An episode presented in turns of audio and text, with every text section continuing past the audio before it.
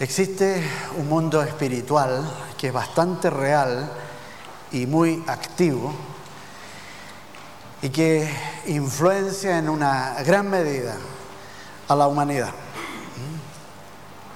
Este mundo espiritual está compuesto de dos reinos y la humanidad o está sujeta a un reino o está sujeta al otro reino. No hay nadie que esté al medio. O uno está en un lado o está en el otro. ¿Mm? Jesucristo es bien categórico con respecto a esto. Por una parte nosotros tenemos el reino de Dios, el reino de Dios, el cual está compuesto por la Trinidad, Dios Padre,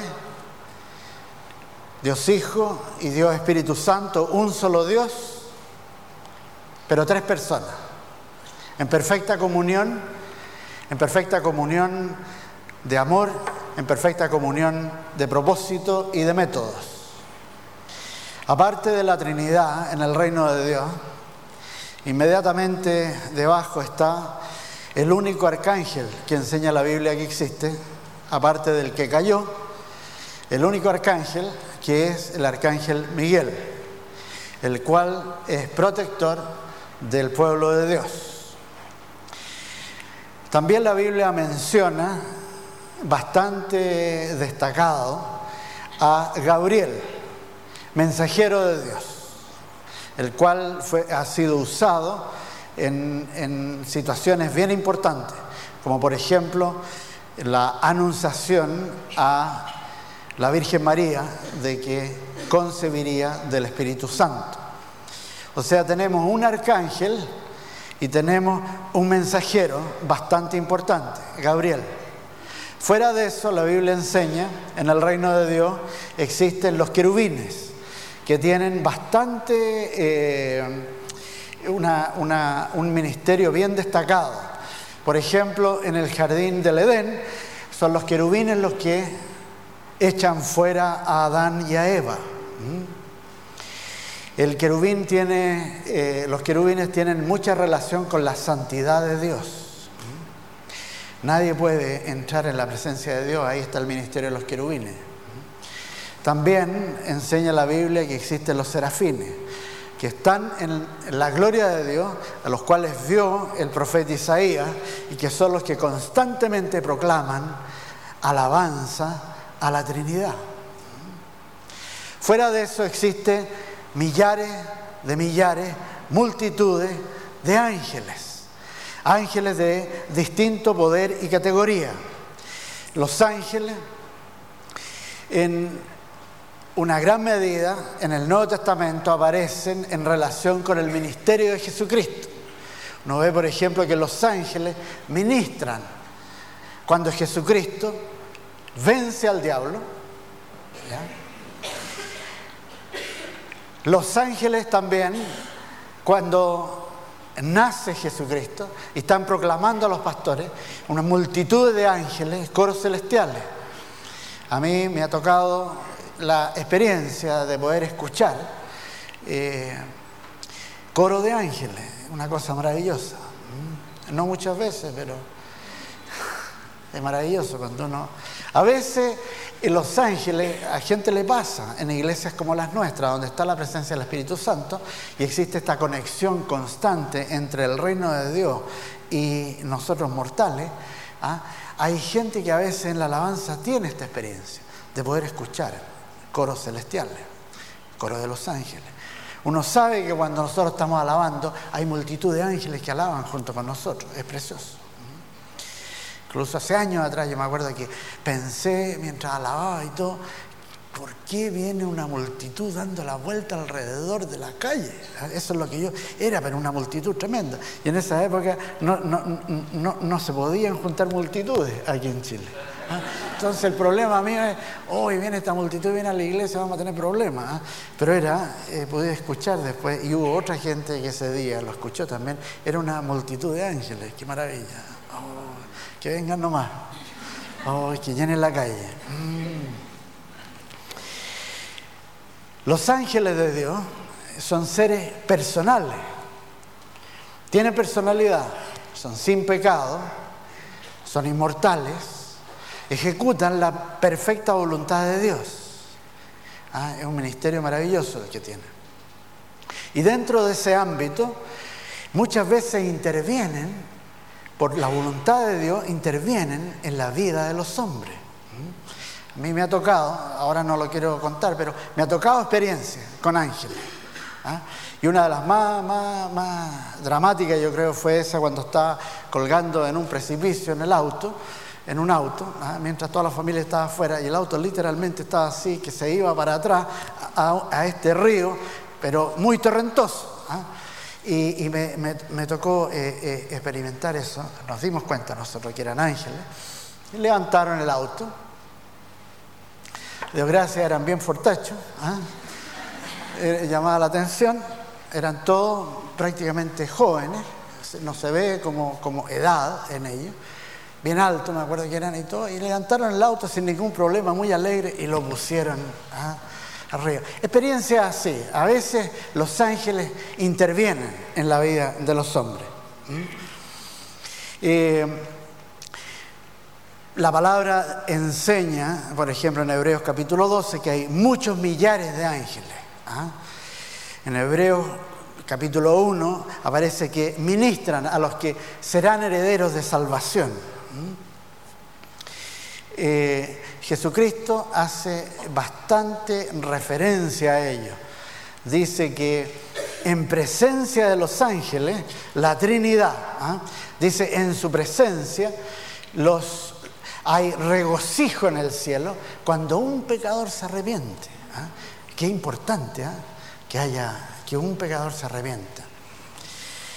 Dice Jesucristo que al fin del tiempo van a ser usados para cegar, ¿ah? para recoger a su gente. Y que cuando Él vuelva en gloria, van a haber multitudes de ángeles que vienen con Él.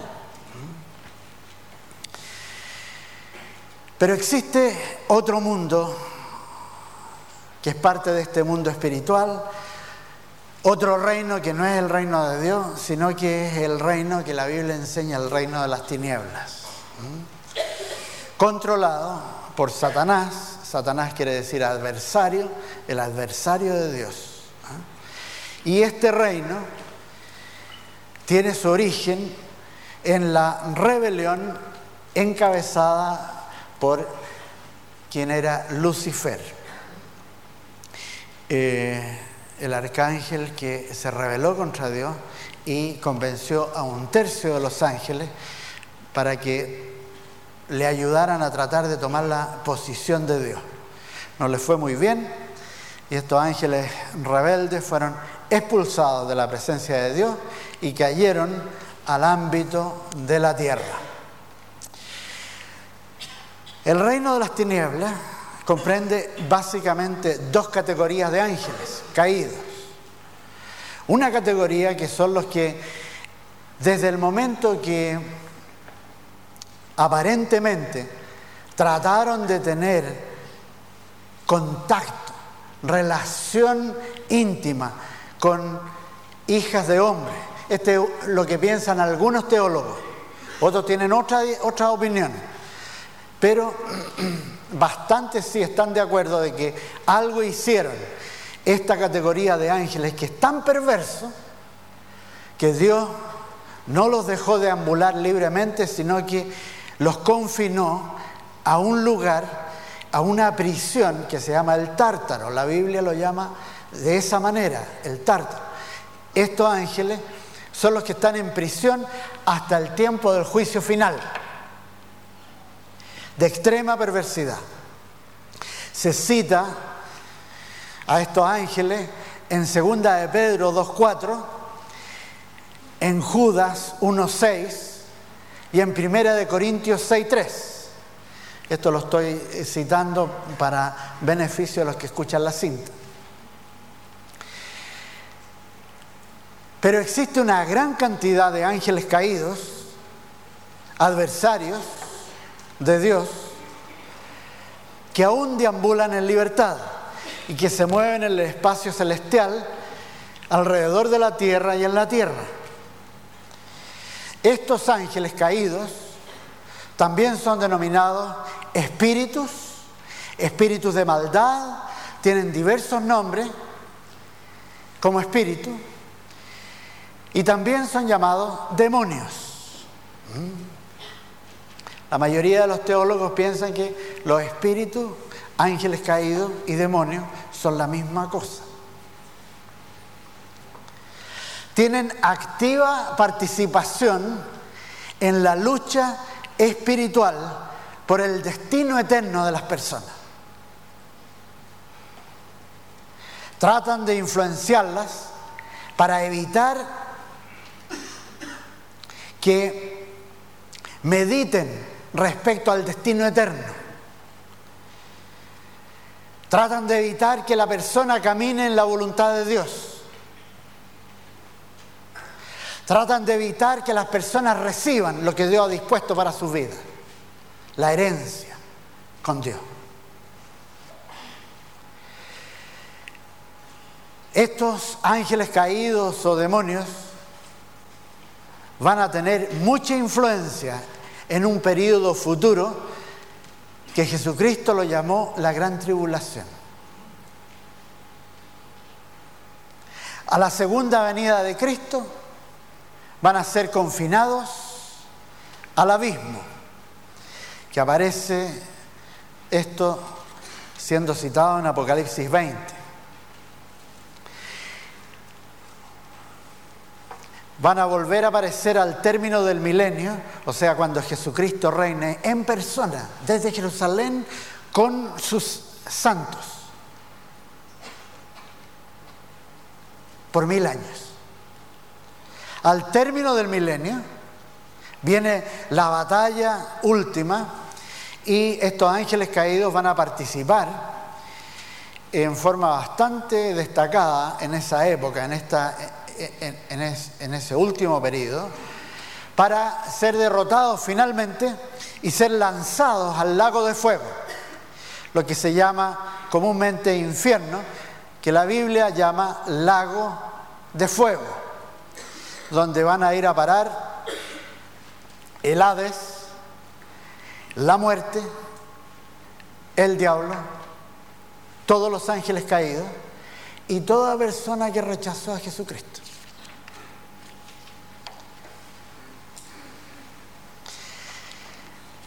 Vamos a ver el enfrentamiento de Jesucristo con esta realidad. Lucas capítulo 8. Lucas capítulo 8. Vamos a tratar este tema porque hay muchos de ustedes que están llegando a Jesucristo y necesitan conocer de estos adversarios que tienen, que son bastante efectivos, ¿eh? son muy persistentes y son de gran maldad. Lucas capítulo 8, versículo 26.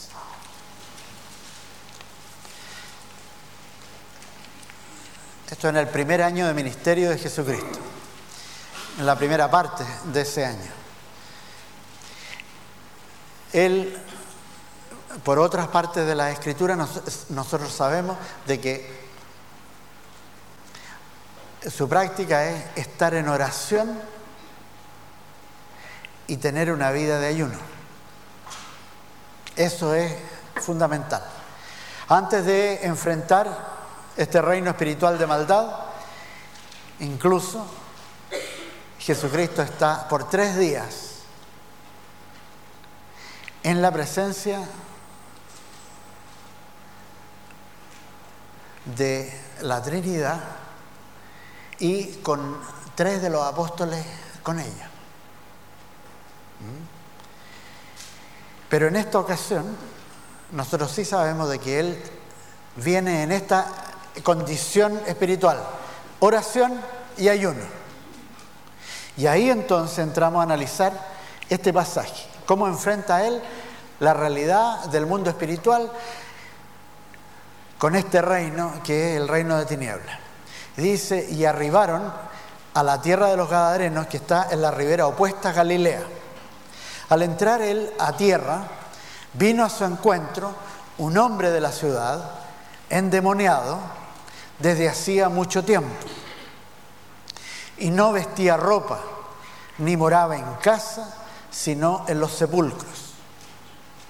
Este, al ver a Jesús, lanzó un gran grito y postrándose a sus pies, exclamó a gran voz, ¿qué tienes conmigo, Jesús, Hijo del Dios Altísimo? Te ruego que no me atormentes, porque mandaba al espíritu inmundo que saliese del hombre, pues hacía mucho tiempo que se había apoderado de él. Y le ataban con cadenas y grillos, pero rompiendo las cadenas, era impelido por el demonio a los desiertos. Y le preguntó Jesús diciendo, ¿cómo te llamas? Y él dijo, Legión, porque muchos demonios habían entrado en él. Y le rogaban que no lo mandase ir al abismo. Había allí un hato de muchos cerdos que pasían en el monte y le rogaron que los dejase entrar en ellos y les dio permiso. Y los demonios, salidos del hombre, entraron en los cerdos y el hato se precipitó por un despeñadero al lago y se ahogó. Y los que apacentaban los cerdos, cuando vieron lo que había acontecido, huyeron y yendo dieron aviso en la ciudad y por los campos.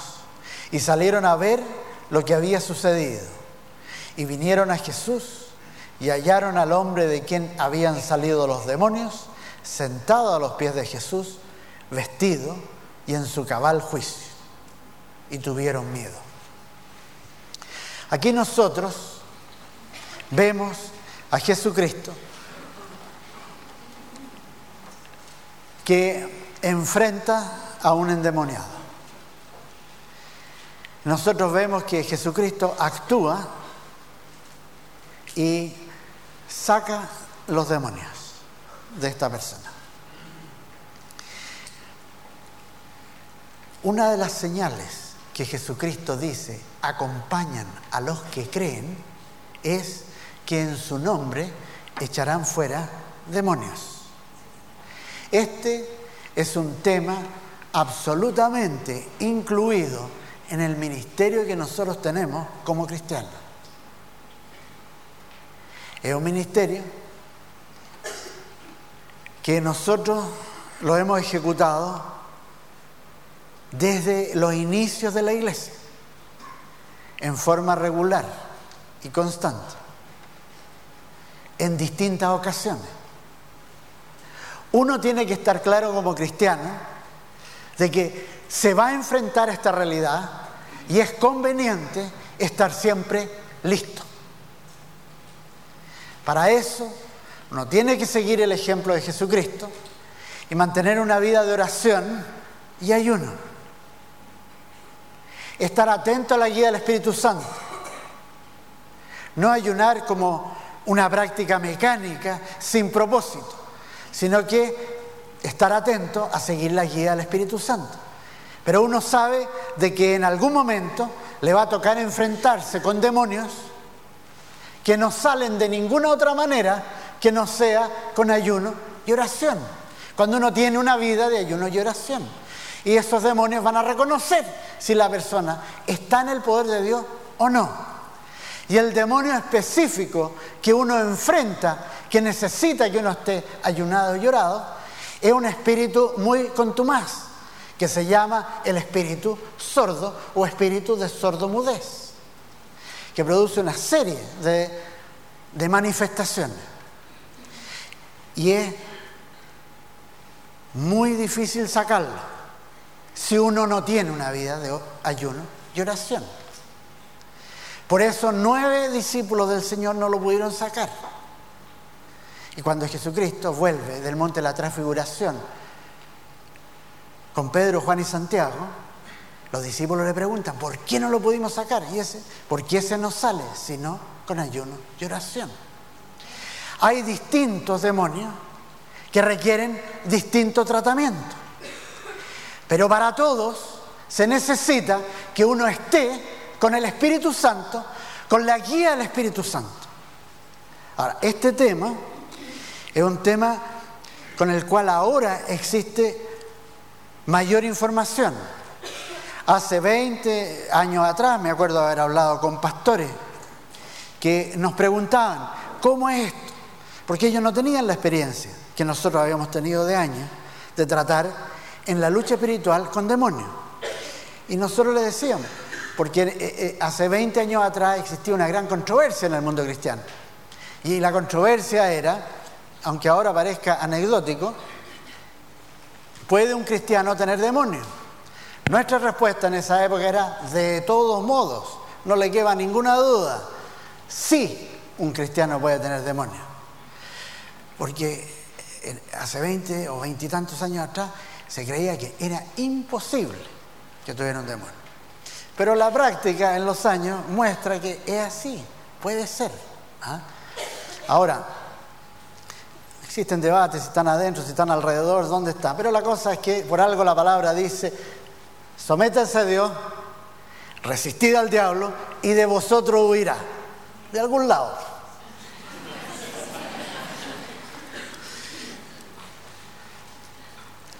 Antes no había mucha conciencia o una vaga conciencia, mucha ignorancia. Eh, incluso por un tiempo fue prevalente de que se negaba la existencia misma del diablo. El diablo no existe. Es un mito de la Edad Media, de gente ignorante. El diablo feliz. Ahora existe mayor conciencia, aún a veces la prensa entrega reportajes de sucesos que ocurren en el mundo y que se sospecha que hay una injerencia de demonios. ¿Mm? Bueno, los demonios buscan establecer dominio en la vida de personas y utilizan distintos métodos que permitan una entrada que la persona le dé para que ellos ejerzan dominio. Y una vez que entran, tratan de ampliar ese dominio. Eh, tratan de anular las capacidades naturales dadas por Dios para la persona. Tratan de tirar enfermedades. Eh, cualquier cosa que destruya progresivamente al huésped que tiene. ¿Mm? Hay algo que los lleva a tratar de penetrar a una persona. Actúan a nivel mental, a nivel emocional, físico también, aislando a la persona. Muchas veces pervierten espiritualmente a la persona. Por ejemplo, la Biblia enseña que él, acuérdense de este espíritu, se llama espíritu de fornicaciones. Está bien identificado en la Biblia. El espíritu de fornicaciones, con ese, cuando yo estoy liberando a alguien de demonios, los espíritus mayores, no pierdo el tiempo con los chicos, porque los chicos van a salir de todas maneras. Me voy con los grandes. El espíritu de fornicaciones es el espíritu que opera mano a mano con el espíritu de perversidad y de rebelión. Y, pero es el espíritu de fornicaciones el que primero entra para que una persona establezca un yugo desigual. Espíritu de fornicación. Ese es el que está detrás. Para que la persona sea parte del Señor, su corazón sea parte del Señor. Y se una a un yugo desigual que puede ser espiritual, puede ser emocional, puede ser físico. ¿ah? Cuidado, dice, en respecto a este tema. El apóstol Pablo dice, cuidado, porque el cuerpo es templo del Espíritu Santo. No pueden ustedes unirse a una ramera, le está hablando a los hombres. No pueden, porque se forma un yugo desigual. Detrás de eso está el espíritu de fornicaciones. ¿Y en qué es lo que cae la persona? En fornicación, en adulterio. Ese es el espíritu que está detrás. Hay espíritus de engaño, espíritus de mentira, espíritus de violencia, espíritu de perversidad, distintos espíritus. Ahora, muchas veces trabajan estos demonios de distintas características, atormentando a una persona y en la estrategia de ellos quieren llevar a la persona a la desesperanza, a la desesperanza. Y cuando ya la persona está bien aislada, porque eso es, algo que es muy clásico de estos espíritus, cuando aíslan a la persona, la tienen bien aislada, bien desesperanzada, y de repente se juntan varios de ellos y hacen el asalto final. El apóstol Pablo dice, cuidado con el día malo. Cuidado con el día malo. Ese es el día de asalto final. Y a la persona que la tienen por ahí, aislada, desesperanzada, se le dejan caer con todo y la impelen. Rápido, rápido, rápido. Toma una decisión. Suicídate. Esto. Tírate, tírate. Eso lo que hace que gente, este tipo de espíritu, que hace que gente se vaya a tirar al metro a tomar decisiones así. Por eso hay que tener mucho cuidado con la, cuando uno está aconsejando a gente que ha tenido intentos de suicidio y todo eso. Mucho cuidado. No caer uno con condenación. Uno, mucho cuidado con eso. La misericordia de Dios, el amor de Dios, es rescatar. Porque esa persona está sufriendo un asalto, pero tremendo, de espíritu demoníaco.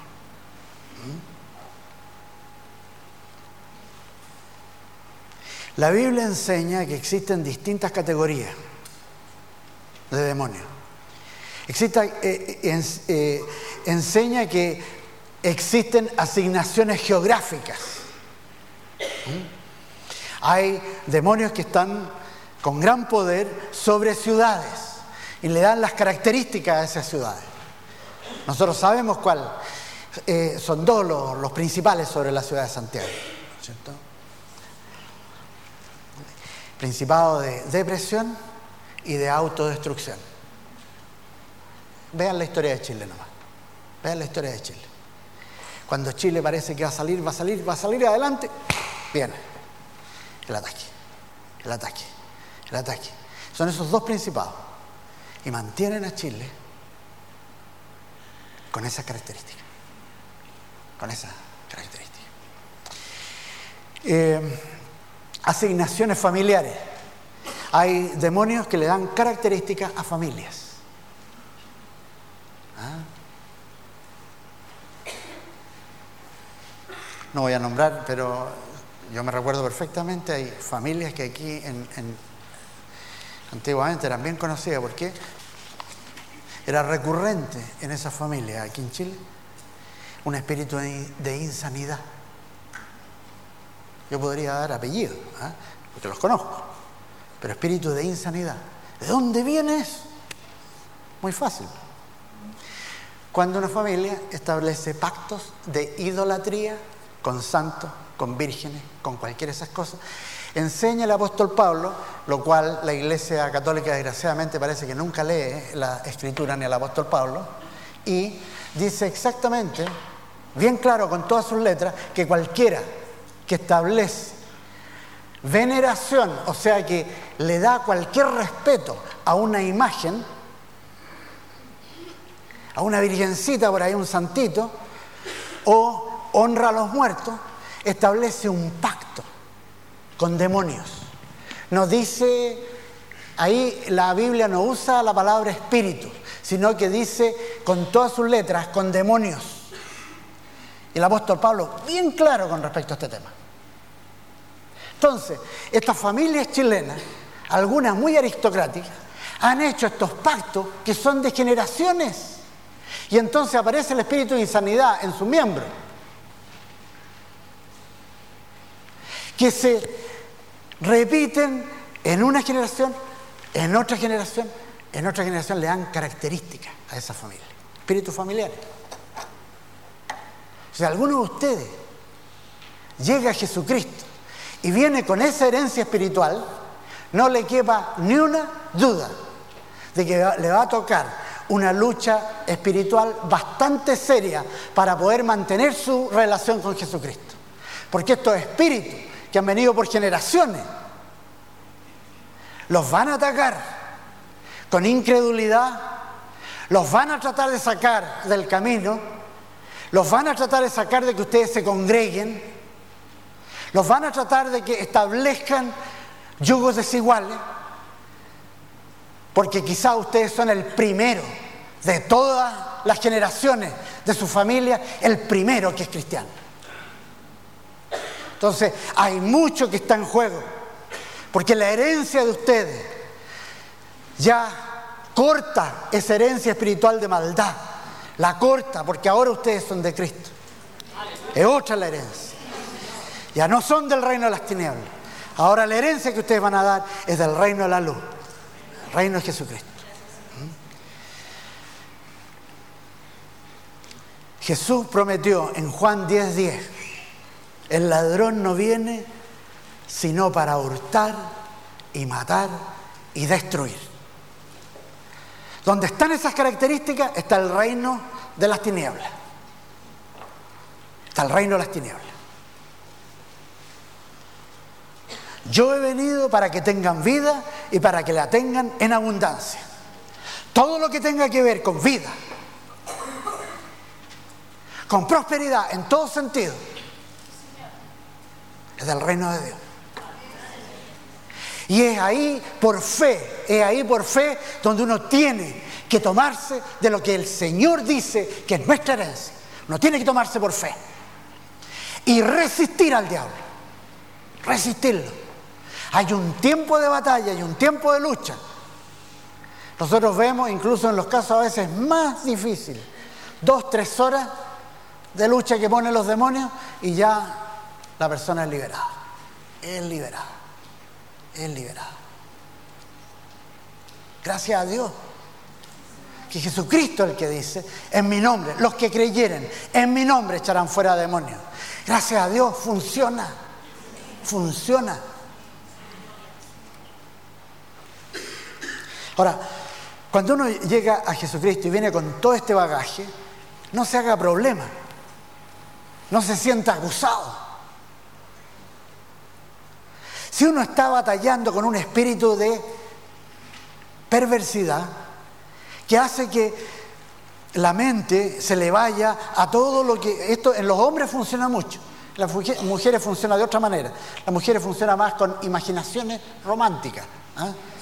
Sueños, cosas raras, ven un príncipe azul ahí que, no sé, ya la, fantástico, no sé. Los hombres no. Eh, eh, eh, es triste, es como a veces llega a ser, no sé, latoso. Pero es así. Al hombre, al varón, le entra por la vista. Y por eso es que toda la propaganda del mundo tiene que ver con mujeres con poca ropa o sin ropa.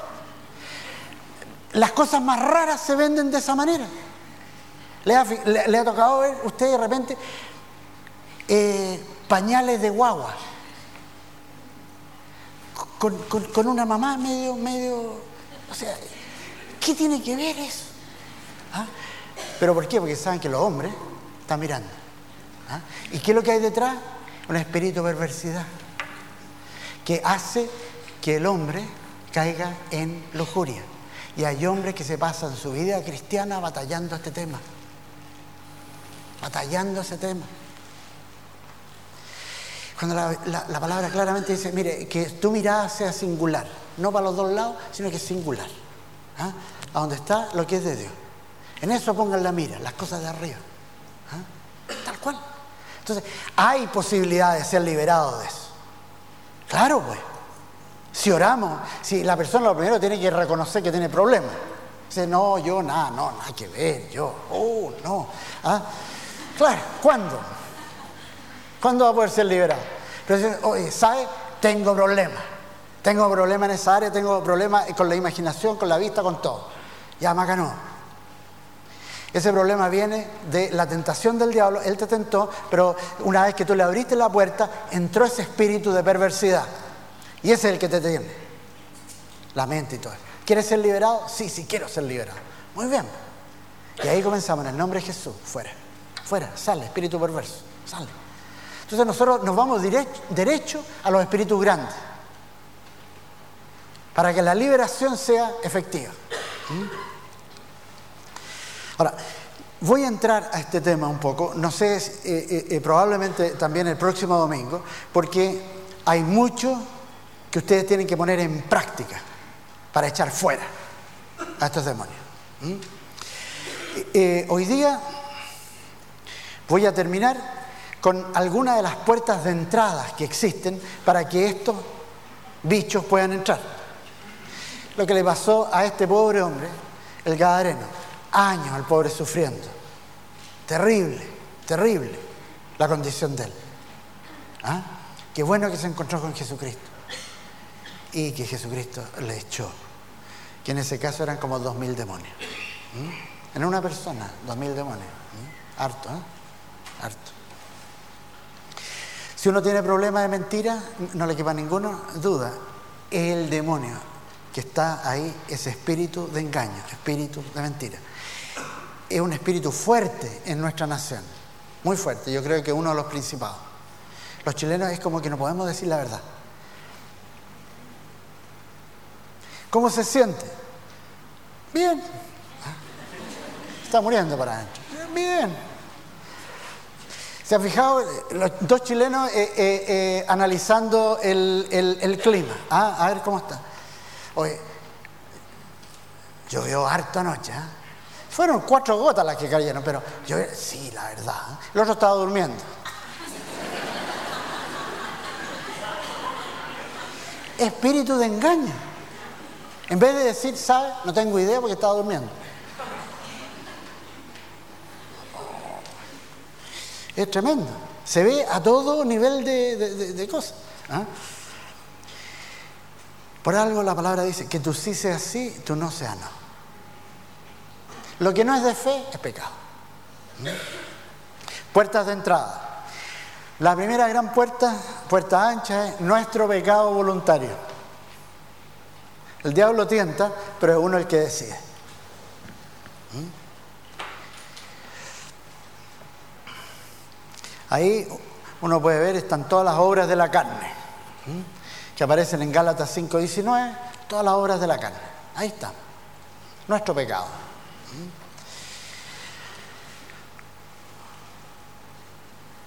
Ahí se anclan esos espíritus y comienzan a tomar dominio. Otra puerta de entrada es la ignorancia. La ignorancia. También es una, puerta de entrada importante. ¿eh? La Biblia enseña de que, esto aparece en Efesios 4.18 y en 2 Corintios 4.4. La Biblia enseña de que el entendimiento, el entendimiento de la persona, sin Cristo, está en tinieblas. Y dice específicamente de que el Dios de este siglo cegó el entendimiento para que no le resplandezca la luz del Evangelio, para que no puedan ser salvos. Entonces, es importante dar la lucha espiritual para alcanzar a los perdidos. Y existe gran diferencia si hay oración o no hay oración por los perdidos. Nosotros lo vemos esto en los plantíos. Hay plantíos que realmente oran en este tema y entonces en su barrio es más fácil alcanzar a los perdidos. Eh, hay un evangelista en Argentina, que es Carlos Anacondia, que hace cruzada evangelística y tiene literalmente a cientos de personas orando en lucha espiritual contra los demonios que hay en una ciudad. Y los resultados son tremendos. Hay pastores que dicen que pueden reconocer su, el cambio en la ciudad, dice, antes de Anacondia y después de Anacondia. ¿Mm? Tal cual. Uno tiene que tomar en serio este tema porque Jesucristo lo tomó en serio. La gente afuera en el mundo está bajo el dominio de demonios. El diablo es uno, los demonios son muchos. Y nosotros tenemos que batallar por esas almas para que, yo oro de esta manera, que levanto en el nombre de Jesús el velo que tiene sobre su entendimiento, para que le brille la luz del Evangelio. Así, tal cual. Y entonces es más fácil que la persona capte. Porque si no, si no es con el Espíritu Santo, con el poder de Dios y la palabra de Dios, no pasa nada. No pasa nada. La gente no se salva. ¿Mm? Ahora, nosotros tenemos que tener el corazón de Jesucristo, que es un corazón de misericordia por el perdido. Tratar de alcanzarlo. El Evangelio no es para que a mí me vaya bien y yo prospere en todo, sea un gordito en todo sentido. No. No, no. Gente que ve el Evangelio así, que creen que Dios está feliz porque yo voy prosperando en todo. No, olvídense. La mayor prosperidad es ser mártir. Y ese don se ocupa una sola vez. Es un don ¿eh? del Espíritu Santo, el don de martirio. ¿Ah? Sí. Lo usó Esteban, ¿ah? los apóstoles. Lo máximo. Si es mártir, lo máximo. ¿Mm? Cuando la gente tiene una mentalidad de, ese evangelio materialista, nunca van a pedir ese don. ¿Mm? Otra puerta que usa, y esto es bueno que ustedes lo sepan, una puerta que usan estos demonios son actos involuntarios que realiza la persona. Actos involuntarios. ¿Mm? Ocurren a veces producto de accidentes. Una persona tiene un accidente automovilístico, le pegaron, qué sé yo, quedó inconsciente, demonios aprovechan eso. Acuérdense que estamos luchando con un enemigo que no tiene ningún sentido de equidad, que ataca al inocente y que cualquier resquicio de conmoción lo usa. Incluso hay gente que tiene la experiencia de que demonios entraron en sus hijos cuando fueron a un parque de entretenciones y de repente en la rueda de no sé qué cosa pasaron tal cantidad de susto, un espíritu de temor le entró. No puede alegar ahí protección si yo mismo me estoy entrando a su área, que es el área del temor. Todo lo que tenga que ver con temor. Ese es el principio que usan los parques de entretención en gran medida. Es el principio que usa Walt Disney. Por eso yo no, tengo ninguna simpatía por Walt Disney. Porque todas sus películas tienen mucho de ocultismo y gran parte de la influencia del espíritu de temor. Temor en los niños. No tiene ninguna inocencia Walt Disney. Ninguna. No es del reino de Dios. Por ignorancia. Otras veces esto eh, hay que tener cuidado, aplicación de drogas. Sobre todo cuando una persona llega a, un hospital, una cosa así le van a dar anestésito. Es bueno de que haya gente orando en la iglesia por esa gente que va a ser operada, para que batallen contra estos espíritus que tratan de entrar en ese momento de la anestesia y todo eso. ¿ah? Y aquí, aquí mismo en la congregación hay gente que ha tenido la experiencia de estar eh, inconsciente en eso y que se han dado cuenta que espíritu los está atacando. Y uno de esos espíritus es el espíritu de muerte.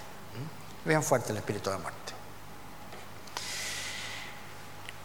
Y eh, emociones descontroladas, peligros, son puertas que usan estos espíritus, eh, violencias, abusos, perversidades.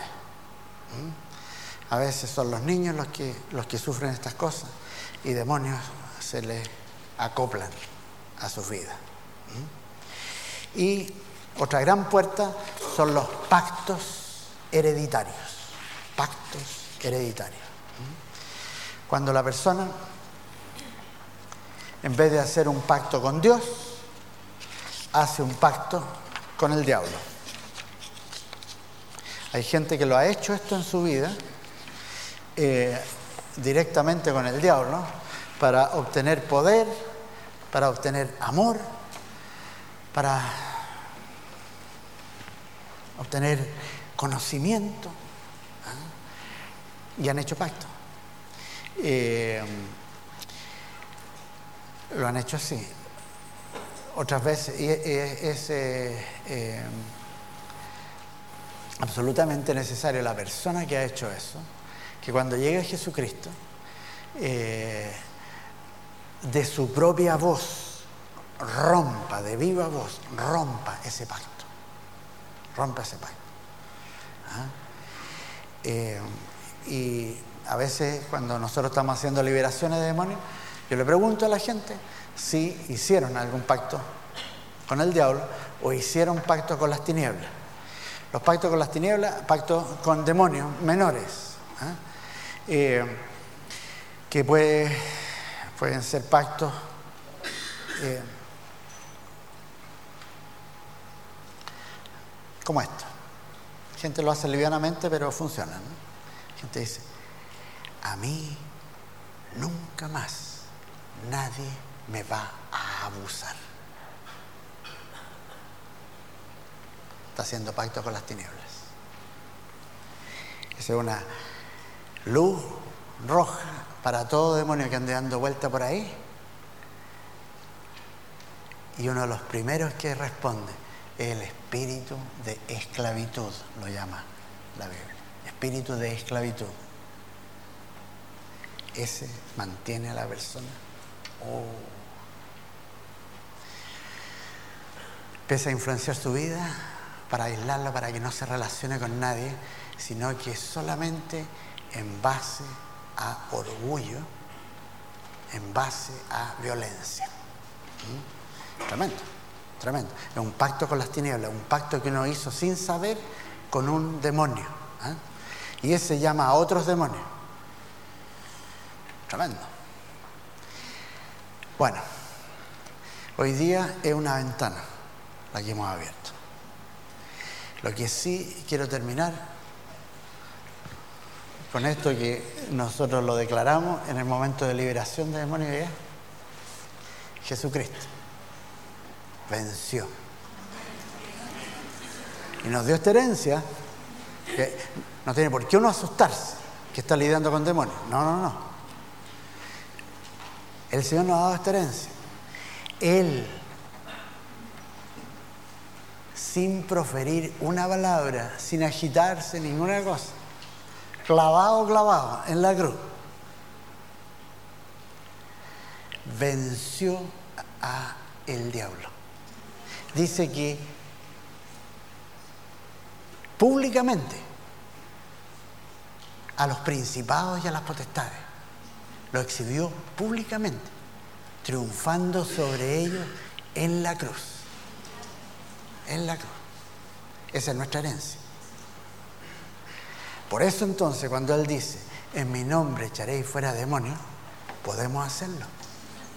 Podemos no por ninguna cosa que nosotros hayamos obtenido, sino que porque yo me refugio en la cruz, me refugio en Él, que con su sangre me redimió para que yo tenga victoria sobre todos estos demonios.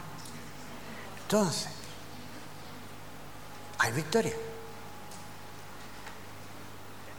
En la clase del martes, que estamos en el curso Poseer la Tierra, voy a entrar el próximo martes, me parece, a la raíz de orgullo, que tiene mucha conexión con este tema que estoy tratando los domingos. El que quiera venir le va, le va a servir, porque va a entender mucho más cómo funciona esto.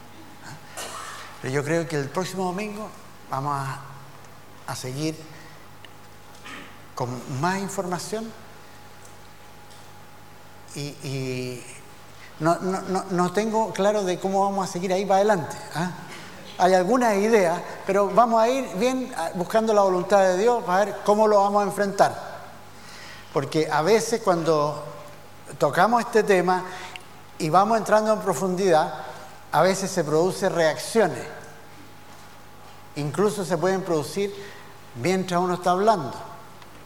Empiezan a reaccionar a veces algunos espíritus que se empiezan a sentir incómodos. ¿ah? No se preocupen.